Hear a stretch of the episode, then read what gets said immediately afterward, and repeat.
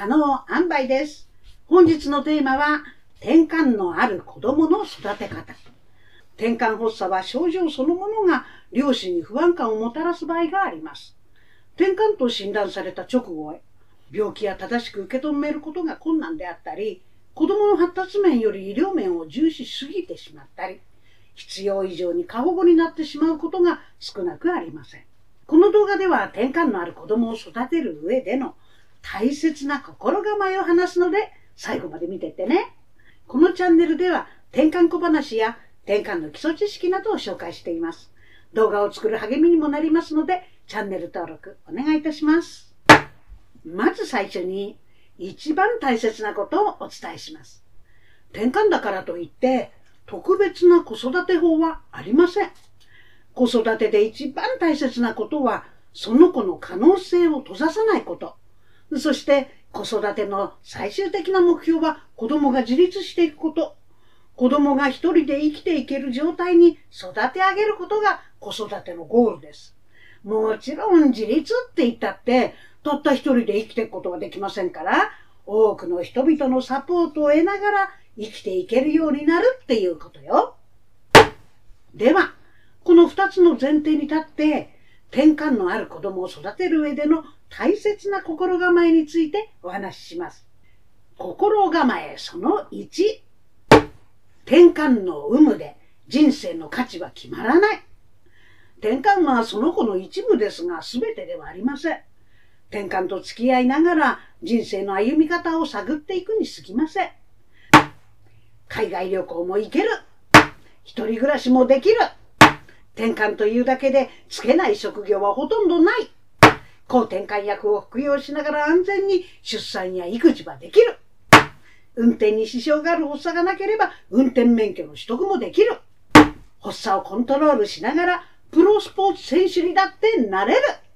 もちろんその子にとって得意不得意はあります。人と比べる必要はありません。だって転換であろうがなかろうが自分の人生の価値は自分で決めていくんですから。心構えその2。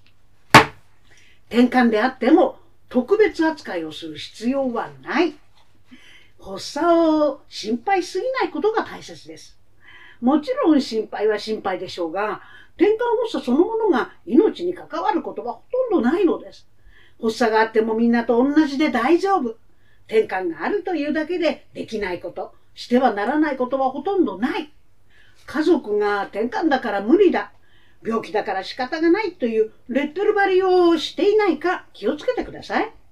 家族の口癖がいつの間にか子供の気持ちにべったりと張り付いて自分で自分にブレーキをかけすぎてしまうことがあります。人生にはうまくいかないことが山ほどあります。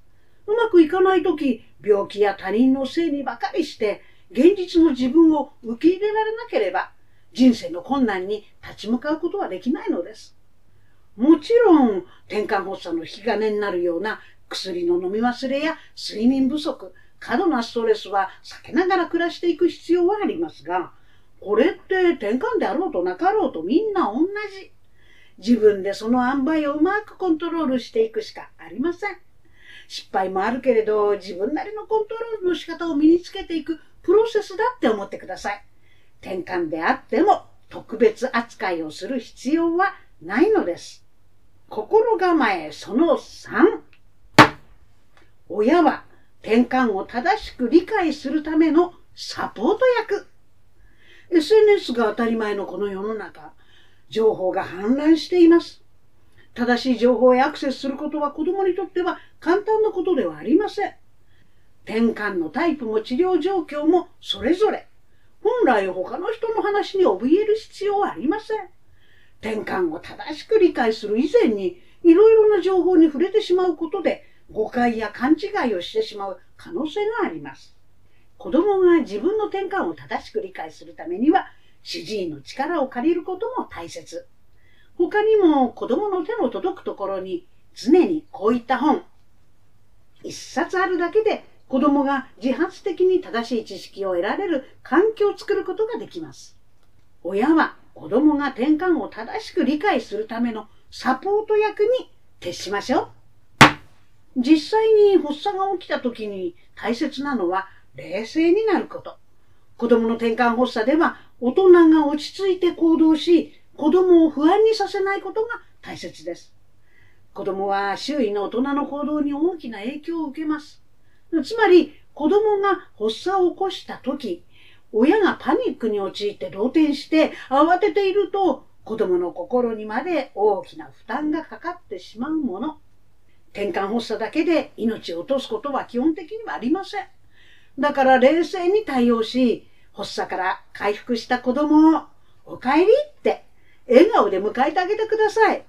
心配顔や不安顔なんて見せちゃダメ。子供は敏感です。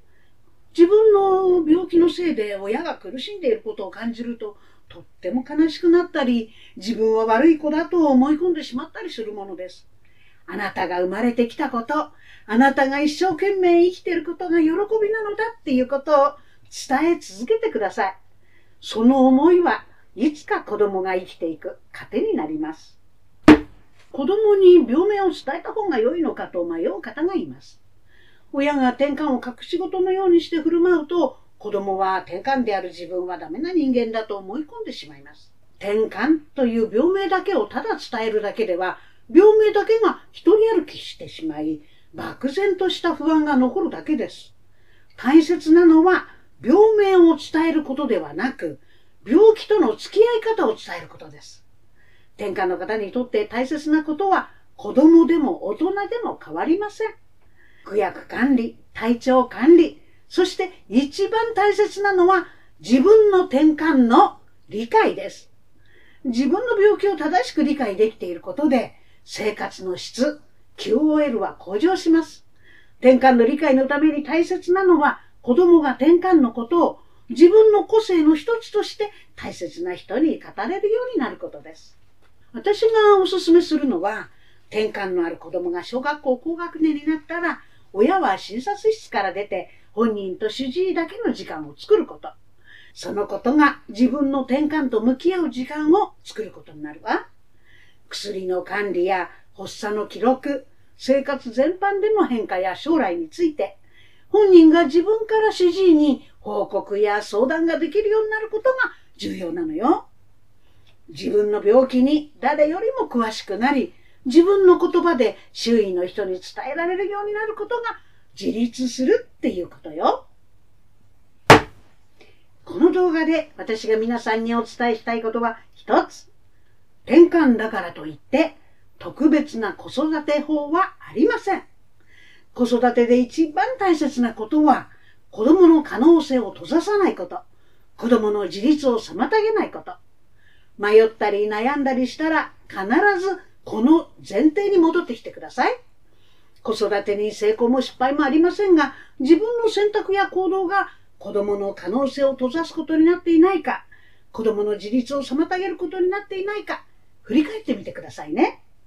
あ、それと、転換の子供を育てながら、あっけらかんと自分の人生を楽しんでいる方を見つけてみてね。